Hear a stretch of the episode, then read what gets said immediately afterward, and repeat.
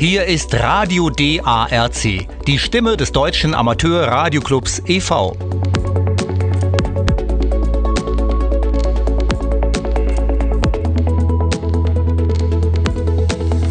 Wir senden unser Hauptprogramm sonntags ab 11 Uhr Lokalzeit auf 6070 kHz mit einer Sendeleistung von 100 Kilowatt über die Anlagen der ORS in Wien.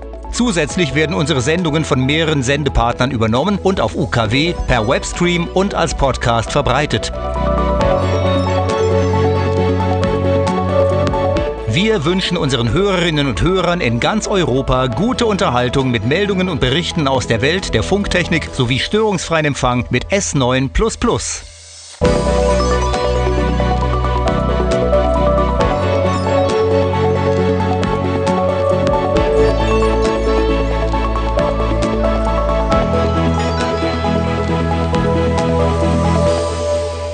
Liebe Funkamateure und Kurzwellenfreunde, wie immer ganz herzlich willkommen zur Ausgabe Nummer 459 unserer wöchentlichen Sendung von Radio DARC. Das ist ein Technikmagazin des gemeinnützigen Deutschen Amateur-Radioclubs e.V. Ich bin Cody Farron und werde Sie durch die kommende Sendestunde führen. Wir können in diesen Tagen wieder ein rundes technisches Jubiläum feiern. Genau am 28. November 1923, also vor 100 Jahren, gelang einem französischen Funkamateur zum ersten Mal einen Funkkontakt in die USA herzustellen. Das Besondere dabei, er hatte als erster die Kurzwelle verwendet und damit die Nutzung der Raumwellen erfunden. Mehr Hintergründe zu dieser bahnbrechenden Entdeckung und auch zu vielen anderen spannenden Technikthemen gibt es gleich in dieser Sendung. Mit dabei in unseren Sendungen sind immer auch tolle Super-Oldies. Zum Beispiel ein Gitarreninstrumental von Ricky King, das richtig gute Laune macht. Sein Titel Jambalaya.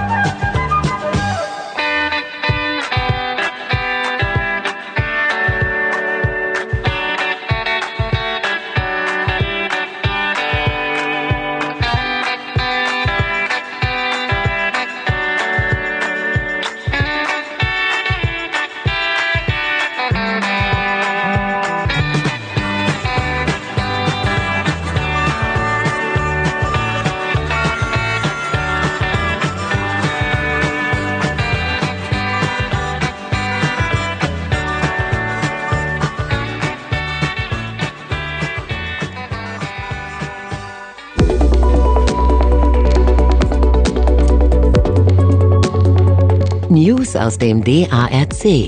Wissen, was los ist im Verein. Heute mit diesen Themen. DARC besiegelt Zusammenarbeit mit dem VDE. Die Geminiden, Sternstundenglück für Funkamateure. Neueröffnung des Rundfunkmuseums kam und aktuelle Zahlen zur Repeater Map.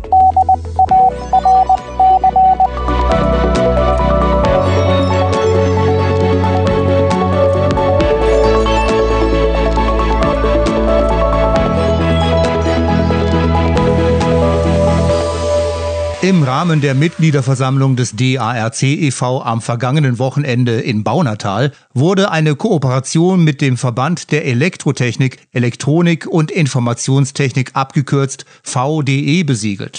Dr. Martin Hieber, Vorstand für Technik im VDE und der DARC-Vorsitzende Christian Enzfellner, Delta Lima 3, Mike Bravo Golf, unterzeichneten die Vereinbarung im Beisein der Mitglieder. Auf Basis eines Memorandum of Understanding bekräftigten sowohl der VDE als auch der DARC künftig in den Bereichen Wissenschaft, Forschung, Bildung und Wissensaustausch zusammenzuarbeiten.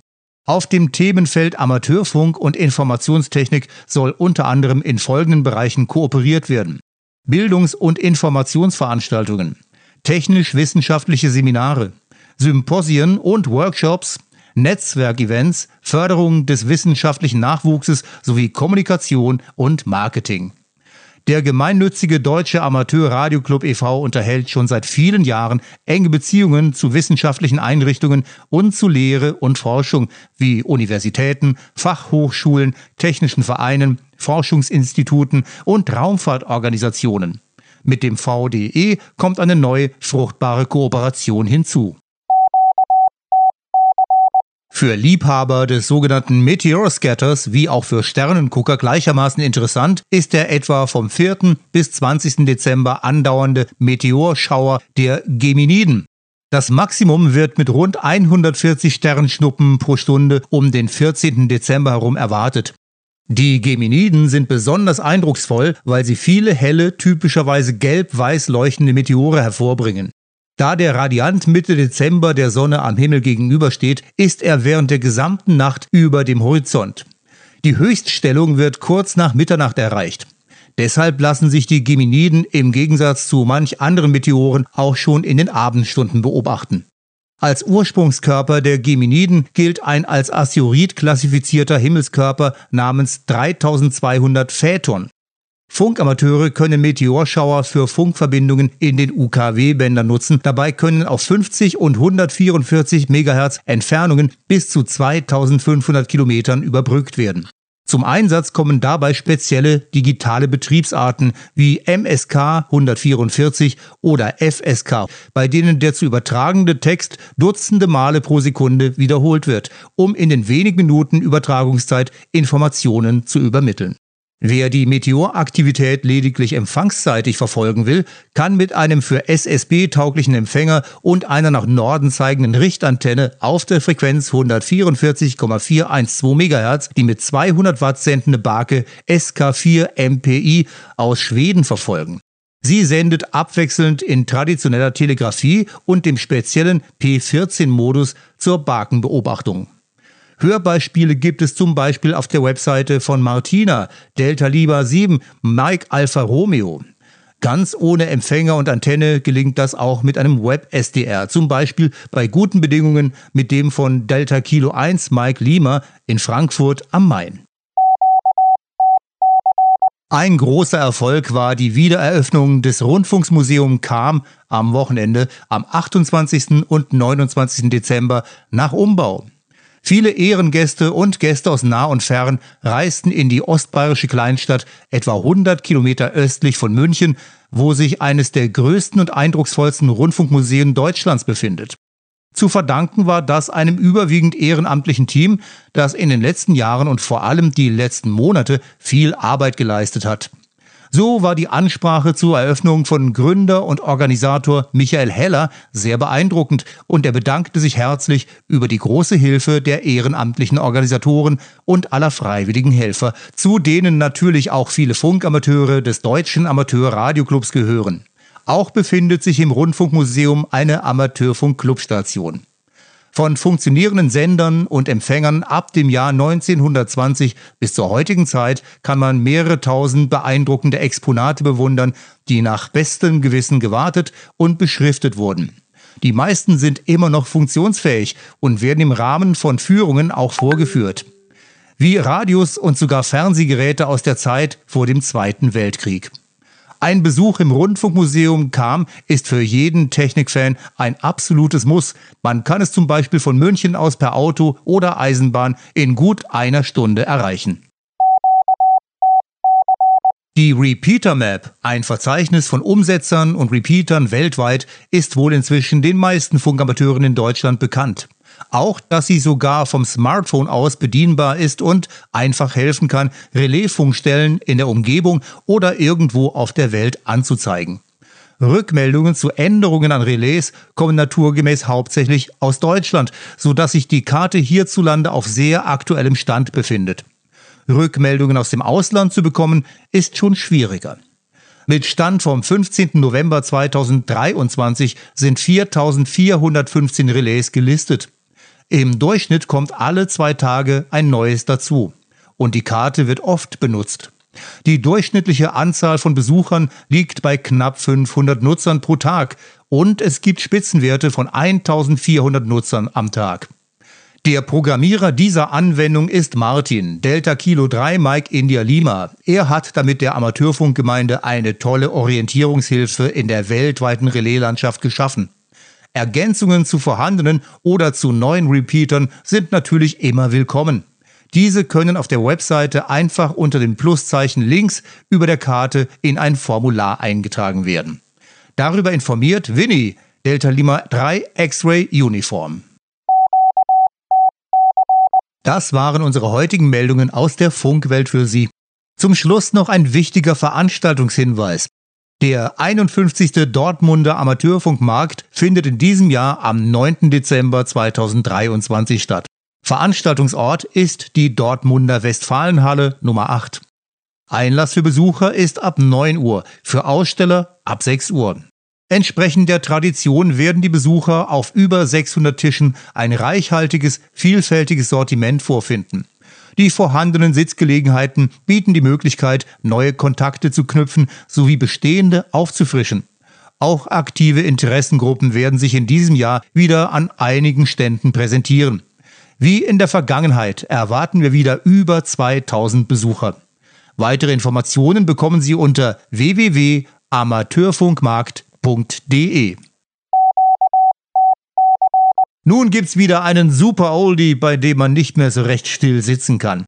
Wie wär's mit Musik aus Bella Italia? Und zwar von der Gruppe I Nuovi Angeli und Donna Felicita.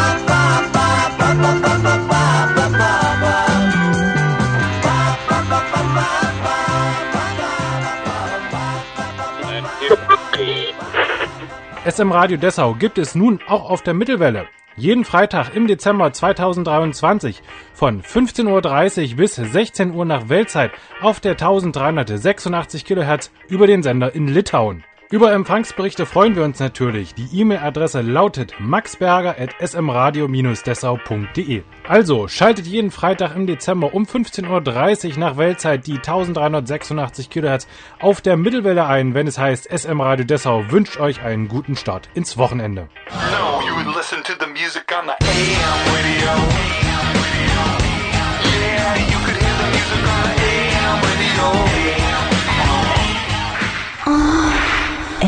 SM Radio. Musik, die mich anmacht.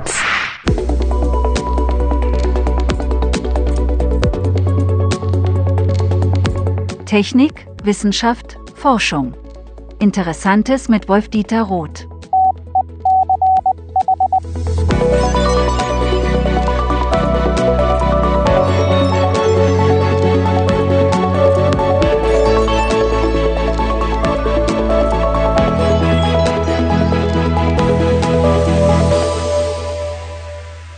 Kennt ihr das Geräusch?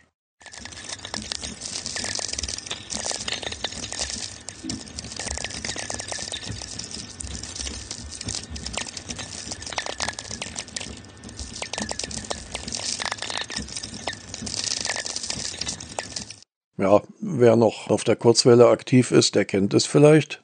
Das sind die Geräusche, wenn es blitzt, wenn ein Gewitter in der Nähe ist. Diese Geräusche, die man auf Mittel- oder Kurzwelle hört, sind aber nicht gemeint. Konkret geht es jetzt um sogenannte Spherix oder Whistler. Die liegen im niederfrequenten Bereich zwischen 1 und 30 Kilohertz, können also eigentlich sogar mit einem Niederfrequenzverstärker bereits hörbar gemacht werden. Da ist gar kein extra Empfangsgerät dafür erforderlich. Sie entstehen durch Blitze, bei denen der Impuls von der Erde wegwandert und entlang der magnetischen Feldlinien wieder zurückkehrt. Weil die niedrigeren Frequenzen in der Ionosphäre und Magnetosphäre langsamer vorankommen, werden sie am Ende dann so als absteigender Ton hörbar.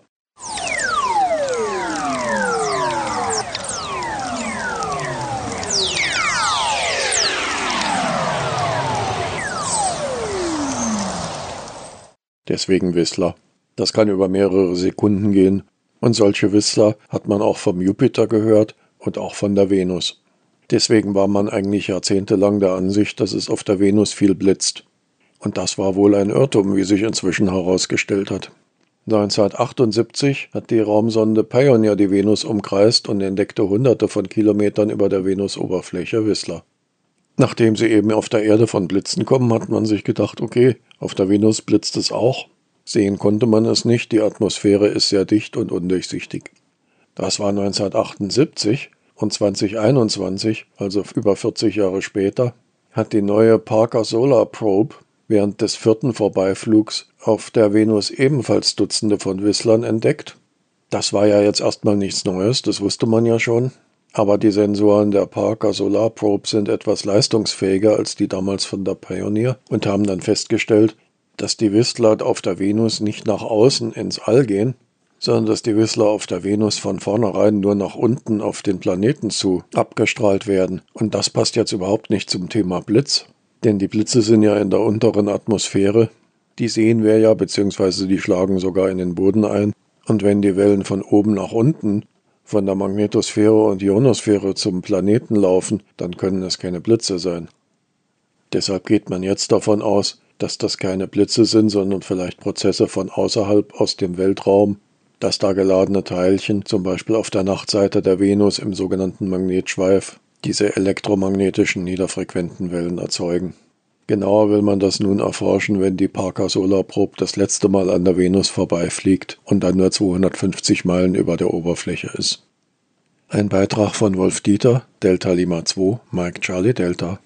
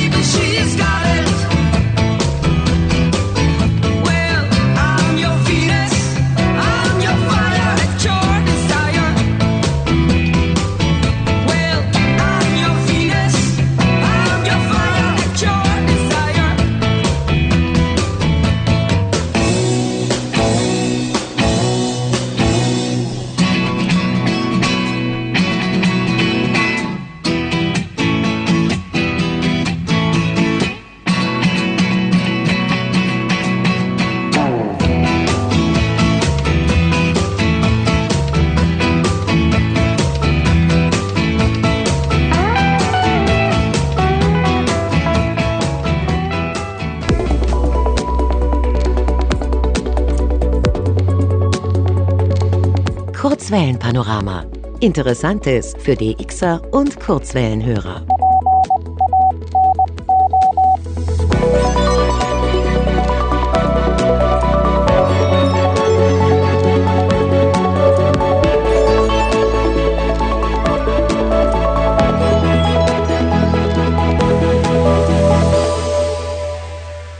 Am 28. November 1923 wurde zufällig eine Entdeckung gemacht, die Funk zu einem weltweiten Phänomen machte. Was das genau war, wie die Welt davor aussah, wie die Welt danach aussah, auch für uns Funkamateure, das ist das Thema hier.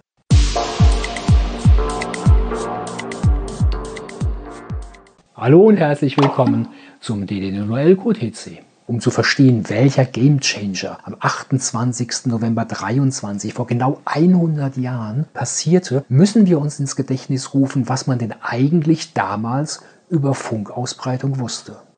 Ganz klar, man wusste, dass es überhaupt so was wie Wellenausbreitung gab, dass es Schwingungen pro Sekunde gibt und dass es eine Wellenlänge gibt, die damit zusammenhängt. Man wusste auch, dass die Reichweite von der Frequenz abhängt. Auf niedrigen Frequenzen kann man sehr weit und je höher die Frequenz war, umso eingeschränkter war die Entfernung. Man wusste auch, das hatte man festgestellt, dass nachts die Reichweite sehr viel größer ist als tagsüber. Schauen wir uns den Sender der Titanic an, 1912. Der hatte 5 Kilowatt und tagsüber waren 350 Kilometer drin, nachts 3000 Kilometer. Dieser Sender funkte auf rund 500 Kilohertz. Das ist eine Wellenlänge von 600 Metern. Und das gehörte damals zu den Frequenzen, wo man dachte, da ist noch ordentlich Reichweite drin, noch viel tiefer ging es natürlich noch viel weiter. In Schweden wurde ein Sender gebaut, der auf 16,3 Kilohertz senden sollte, Anfang der 20er Jahre. Wir kennen ihn heute noch als SAQ in Grimmenden. Diese niedrigen Frequenzen waren natürlich beliebt. Da drängte sich alles und auf den höheren Frequenzen war nichts, weil so ab 1,5 Megahertz diese Frequenzen galten als nutzlos, weil sie nur noch lokal zu verwenden waren, aber nicht mehr um wirklich große Strecken zurückzulegen. Das Gedränge auf diesen Frequenzen war sehr groß. Da war die Schifffahrt, die Militärs, der Rundfunk seit 1922, aber auch schon früher und auch Menschen, die sich aus Hobbygründen, wir würden heute sagen, Funkamateure, Sender und Empfänger bauten und es war nichts reguliert in dieser Zeit und jeder sendete dort, wo er wollte. Und natürlich waren die Sender nicht besonders frequenzstabil, die Empfänger breit wie Scheunentore in den Eingangskreisen. Und ja, da war eine Menge los. Man hat sich auch gegenseitig gestört. Und nach der Titanic-Katastrophe 1912 gab es eine Weltfunkkonferenz, in der man so ein bisschen Ordnung reinbringen konnte. Und ja, da passierte zumindest mal für die Funkamateure etwas, das man mit Fug und Recht als Super-GAU bezeichnen kann. Denn während die Militärs, die Schifffahrt und viele andere diese begehrten Frequenzen diese tiefen Frequenzen, die großen Wellenlängen bekamen, bekamen die Hobbyfunker alles oberhalb von 1,5 MHz. Das galt als nutzlos, man kommt nicht weiter für, das wurde den Hobbymenschen gegeben und äh, ja, damit war das schöne Hobby eigentlich auch schon beendet, denn wenn man nur um die Straßenecke funken kann, das ist natürlich weniger lustig. Jetzt können wir gedanklich in den 28. November springen. An dem Tag saß Léon Delois an seiner Funkstation in Nizza. Wahrscheinlich saß er lustlos an seiner Station, denn auf 2,7 Megahertz, das ist das, was seine Station damals machte, war kein Blumentopf zu gewinnen. Aber plötzlich hörte er eine Station aus den USA, ein Fred H. Schnell aus Connecticut war da zu hören. Es ist geschichtlich nicht überliefert, ob die zwei sich zuerst veralbert fühlten, aber irgendwann wurde es klar, es ist tatsächlich eine Verbindung zwischen Frankreich und den USA auf dieser Frequenz möglich. Was haben die zwei zufällig entdeckt? Die F-Schicht. Denn dort findet eine Brechung und eine Reflexion der Funkwellen statt. Und ja, die F-Schicht-Ausbreitung ist ja noch das, was wir heute verwenden, um auf Kurzwelle weltweit kommunizieren zu können. Genau genommen basierten auch die großen Entfernungen auf Mittelwelle, damals schon auf einer Reflexion, aber tagsüber war die D-Schicht dazwischen nachts dann eben nicht und man hatte das damals mit dem damaligen Wissen eben noch nicht so richtig erkannt. Schon ein Jahr später, 1924, fand wieder eine Weltfunkkonferenz statt und die hätte richtig übel ausgehen können, wenn man uns Funkamateuren jetzt einfach diesen Bereich oberhalb 1,5 Megahertz komplett weggenommen hatte. Denn dieser Bereich war ja besonders interessant plötzlich geworden. Was als nutzlos galt, war plötzlich sehr, sehr begehrt, denn die Leistungen, die man braucht, um große Strecken zu überwinden, die waren auch sehr viel kleiner. Aber die ARRL, der amerikanische Amateurfunkverband, die waren gut vorbereitet auf diese Konferenz und sie hatten ohnehin ein gutes Standing in der US-Regierung, weil sie im Ersten Weltkrieg viel für ihr Land getan hatten. Und so kam es, dass dieser Bereich oberhalb von 1,5 MHz nicht komplett wegfiel, sondern dass einzelne Frequenzbänder blieben. Und in diesen Bändern erkennen wir auch heute unsere Amateurfunkbänder wieder. Es gab natürlich ein bisschen hin und her in den Frequenzen. Es wurde auch später nochmal eingeschränkt, war dann nicht mehr ganz so groß wie am Anfang. Aber 80 Meter, 40, 20 und auch das 10-Meter-Band sind schon 1924 in dieser Weltfunkkonferenz festgelegt worden als Amateurfunkbänder. Und was es heute auch noch gibt, neben den Amateurfunkbändern, das ist der Léon Delois-Tunnel in Nizza, der nach ihm benannt wurde. Nicht wegen seiner Verdienste für den Amateurfunk, sondern er war auch Sportschütze und hatte bei den Olympischen Spielen 1924 in Paris teilgenommen und war 1930 sogar Europameister geworden. Und egal, ob ihr die Raumwelle nutzt, die direkte Welle oder die Bodenwelle, ich wünsche euch angenehme QSOs 73 und bye bye.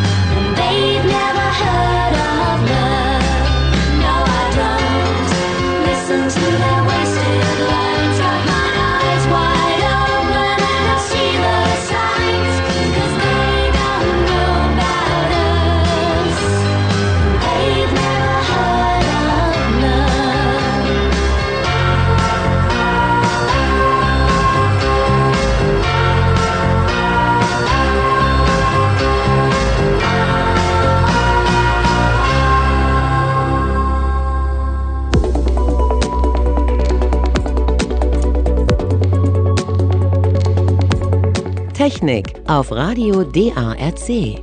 Verstehen, was dahinter steckt.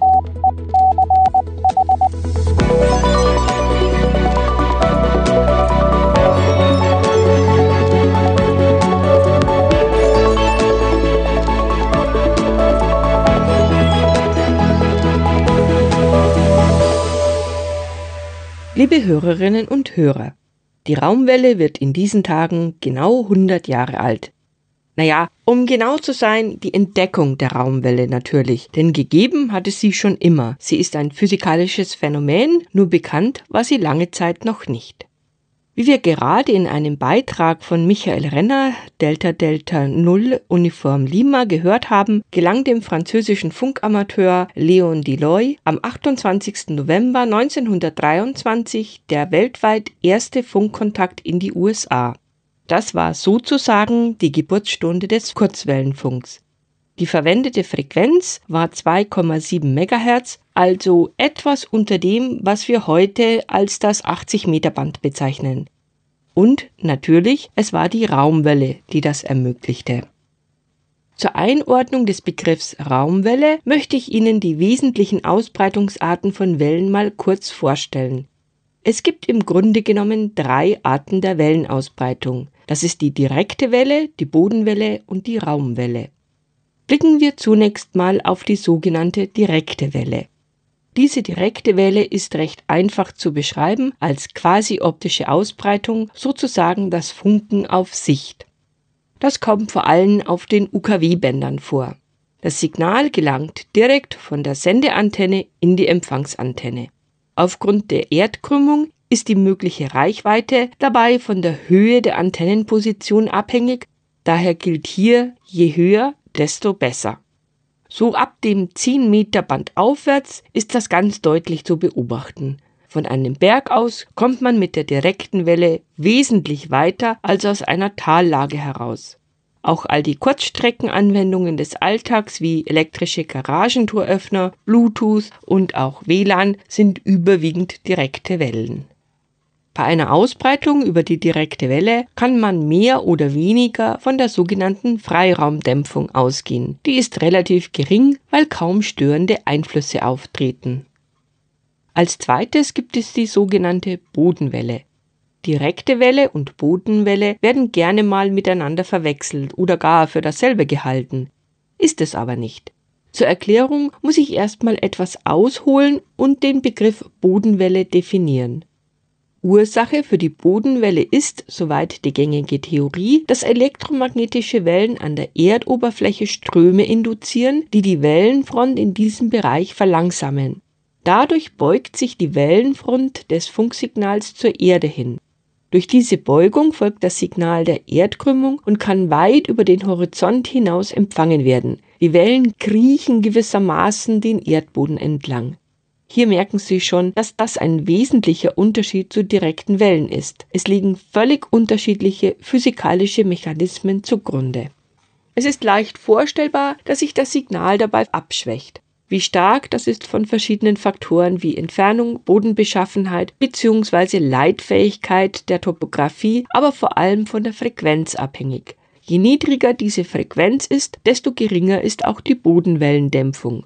Von 3 MHz bis hinunter zu 500 kHz nimmt sie um bis zu 60 Dezibel ab.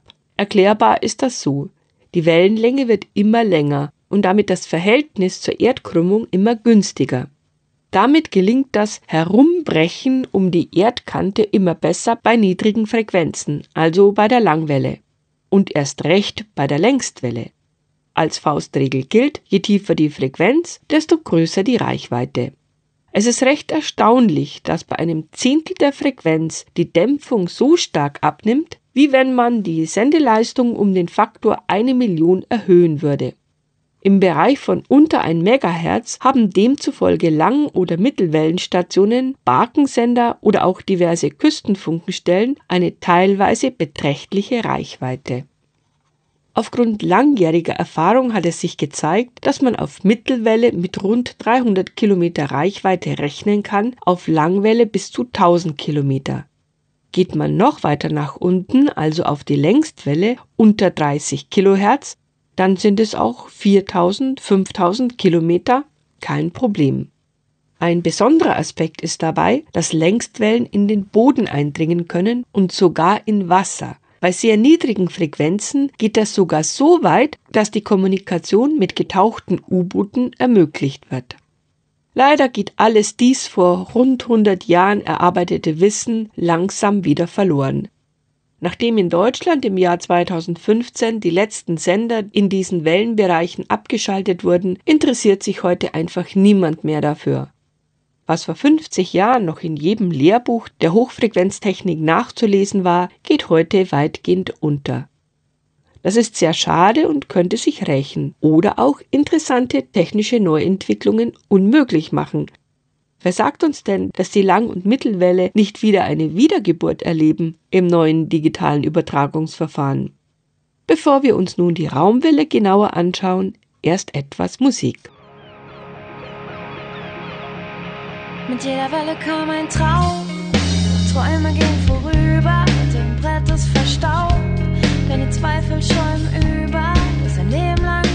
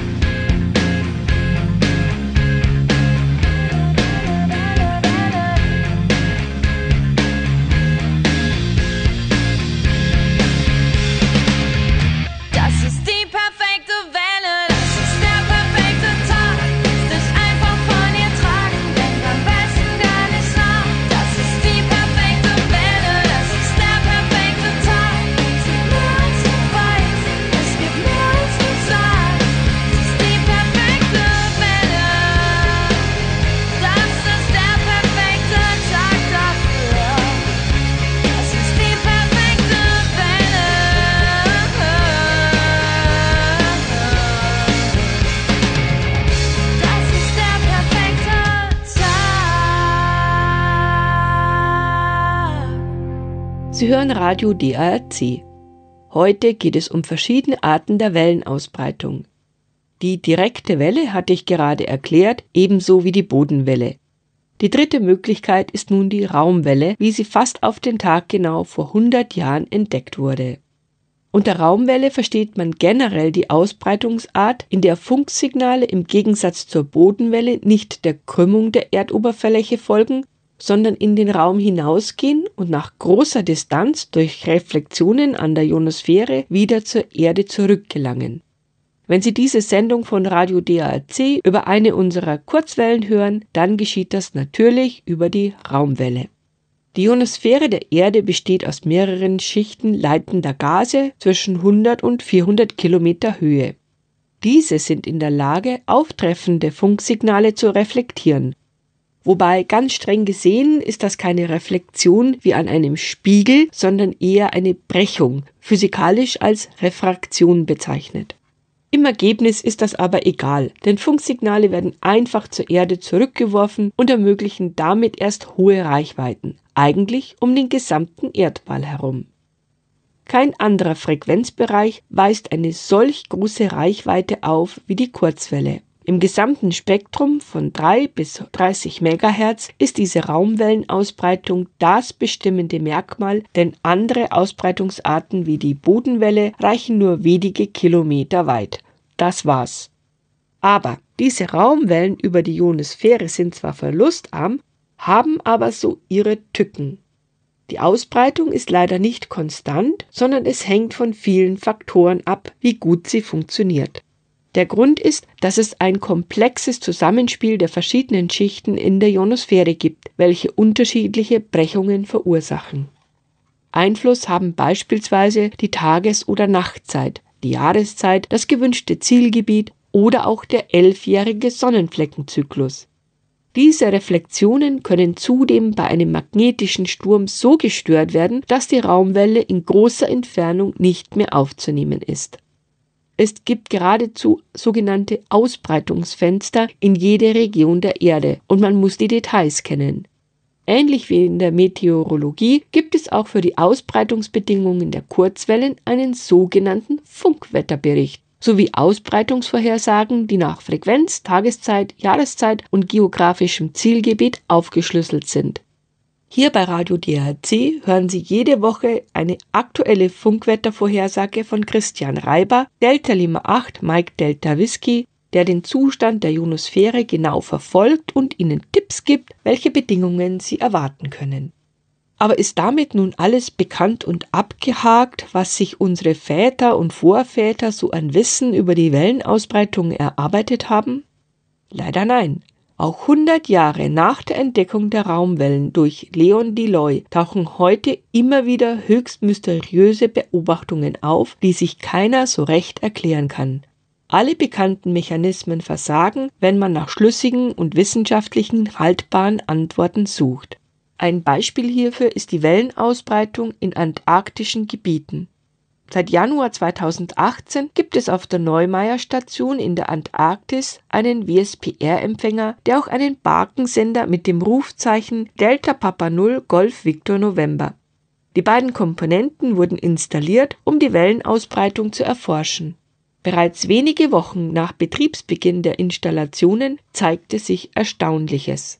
Beispielsweise, dass auch im ewigen Sonnenlicht des Südpolarsommers jede Menge Barkensignale im 160 Meter Band aufgenommen werden.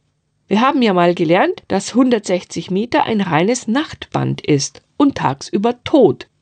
Nicht so am Südpol. Warum es dort auch am helllichten Tag geht, ist eine faustdicke Überraschung und das kann sich bis heute niemand so recht erklären. Eine Hypothese ist, dass die D-Schicht in der Nähe der Pole nur ganz extrem schwach ausgeprägt ist. Aber um es kurz zu sagen, wir wissen es derzeit nicht.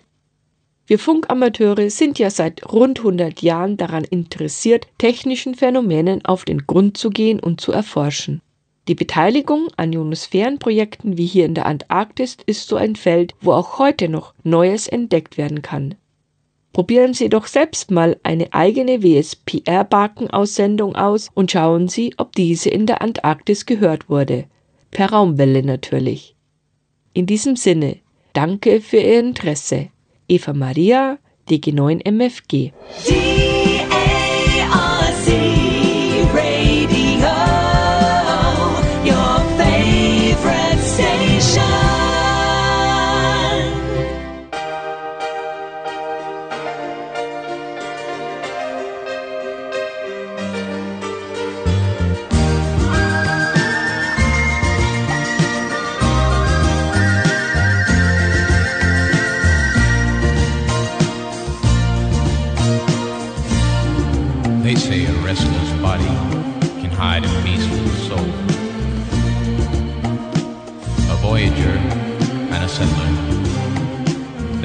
have a distant goal. If I explore the heavens, or if I search inside, well, it really doesn't matter as long as I can tell myself I've always tried. Like a roller in the air.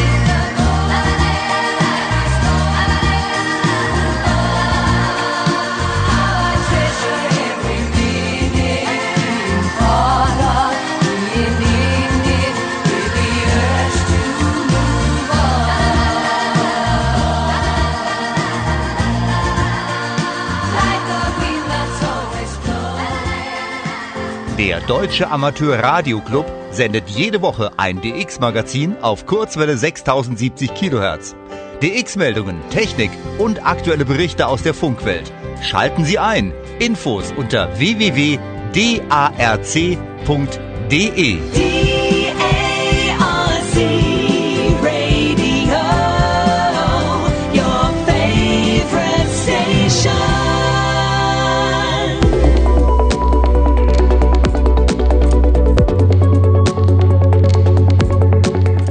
Wettervorhersage.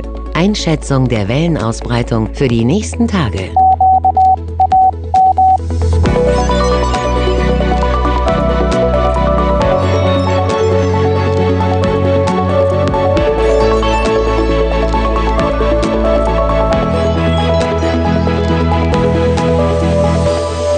Fast auf den Tag genau vor 100 Jahren am 28. November 1923, gelang dem französischen Funkamateur Léon Deloy aus Nizza erstmalig per Kurzwelle den Atlantik in die USA zu überbrücken. Dieser Tag kann somit als die Geburtsstunde des Kurzwellenfunks und damit der Raumwellenausbreitung angesehen werden. Auch heute, 100 Jahre später, wickeln die Funkamateure und andere Funkdienste noch immer täglich Abertausende von Verbindungen auf eben jener Kurzwelle ab, deren Nutzen in diesen Tagen damals entdeckt wurde. Anfangs wusste niemand zurecht, warum das alles funktioniert und vor allem wie. Heute sind wir etwas schlauer. Wir haben die Wellenausbreitung erforscht und machen sie für uns nutzbar. Für genaues Detailwissen benötigen wir aber die Kenntnis des Funkwetters, das heißt des aktuellen Zustands der Wellenausbreitung. Funkwetterspezialist Christian Reiber, Delta Lima 8 Mike Delta Whisky vom HF-Referat des DARC, hat wie immer die aktuellen Details. Ja, Conny, die Raumwelle. Genau die macht die Kurzwelle zu dem, was sie ist. Eine Möglichkeit, weltweit zu kommunizieren, ohne zusätzliche vermittelnde Technik im Signalweg zu benötigen. Es braucht nur Sender, Empfänger und Antennen und natürlich eine entsprechend aufgelegte Ionosphäre. Die haben wir aktuell. Das Maximum des aktuellen Aktivitätszyklus unserer Sonne soll ja im Laufe des nächsten Jahres eintreten und deswegen bekommen wir von dort viel Strahlung im Bereich des extremen Ultraviolett. Das ist die bei weitem wichtigste Zutat für die Raumwellenausbreitung. Und im Moment kommt sogar noch mehr, denn die kurze Flaute bei den auf der Sonne sichtbaren aktiven Regionen ist Anfang letzter Woche zu Ende gegangen, als nacheinander drei Fleckengruppen am östlichen Sonnenrand erschienen. Am Ende der Woche kamen weitere Regionen dazu, von denen einige eine komplexe magnetische Konfiguration aufweisen, bei der sich lokale Nord- und Südpole ausbilden und sich zunehmend nahe kommen. Das ist das Rezept für solare Flares und deren Zahl ging dann auch sofort in die Höhe. Genau wie der Solariflux, der noch mehr zulegte als erwartet und am Freitag über 190 Einheiten lag. Auf diese Weise werden auch in der nächsten Woche wieder alle Bänder öffnen und die oberen Bänder werden von kurz nach Sonnenaufgang bis Sonnenuntergang eben genau das bieten, was wir uns von der Kurzwelle wünschen. Raumwellenausbreitung. Die höchste nutzbare Frequenz erreicht oder übertrifft am Mittag 40 MHz. Hinzu kommt jetzt ein typischer Wintereffekt, nämlich ein immer schnellerer Rückgang der Muff nach Sonnenuntergang. 10, 12 und 15 Meter schließen relativ rasch nacheinander, 17 und 20 Meter halten noch ein bis zwei Stunden länger durch und auch 30 Meter macht immer öfter bereits vor 21 Uhr UTC den Laden dicht. In der Nacht ist dann 40 Meter das höchste geöffnete Band. Bei den Low Bands läuft es auf 80 Meter recht gut. 160 Meter ist problematischer, weil es sehr sensibel auf Unruhe im Erdmagnetfeld reagiert. Deswegen sind die Jahre um das Aktivitätsmaximum der Sonne nicht ideal für 160 Meter dx, weil mit der Sonnenaktivität auch die Wahrscheinlichkeit eines unruhigen oder stürmischen Magnetfelds zunimmt. Bis Dienstag herrschte da eine untypische Ruhe, danach wurde es deutlich lebhafter. An diesem Wochenende wird ein schwacher Magnetsturm erwartet, ausgelöst durch einen koronalen Masseauswurf am Donnerstag. Im Laufe der Woche steigt das Risiko für ein stürmisches Magnetfeld nochmals deutlich an. Dieses Wochenende findet mit dem Telegrafie-Teil des CQ Worldwide Contest der letzte Mega-Contest des Jahres statt. Da werden die CW-Segmente platzen vor Aktivität. Letztes Jahr summierten sich die QSOs in den eingereichten Loks auf atemberaubende 4,6 Millionen. Das sind statistisch 27 in jeder Sekunde dieses 48-Stunden-Contests. Auch auf 10 Meter wird da jede Menge los sein. Dabei darf man nur 15 Meter nicht vergessen, denn das kann durchaus auch mal sehr schnell schließen und dann sind auf diesem Band die Multis futsch. Jedenfalls allen, die mitmachen, viele Punkte und natürlich Good DX.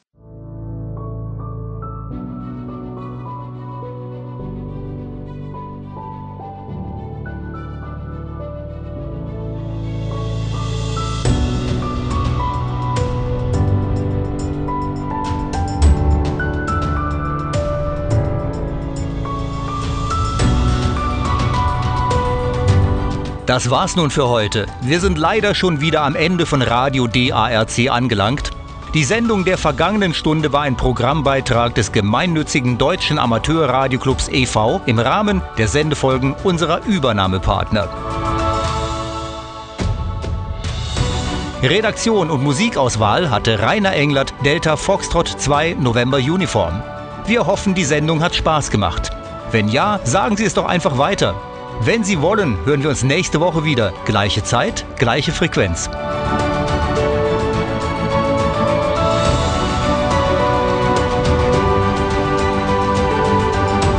Radio DARC sendet seine Programmbeiträge europaweit in einer Hauptsendung immer sonntags ab 11 Uhr Lokalzeit auf 6070 Kilohertz mit einer Sendeleistung von 100 Kilowatt. Zusätzlich werden unsere Sendungen von mehreren Sendepartnern übernommen und auf UKW, per Webstream und als Podcast weiterverbreitet. Nähere Infos hierzu auf der Radio DARC Webseite.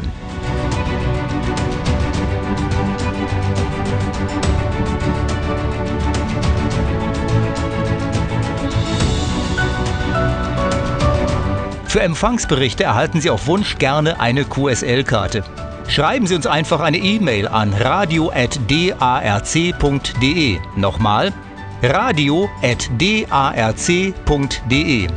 Das Redaktionsteam freut sich auf Rückmeldungen unter radio.darc.de oder auf Facebook unter DARC-EV.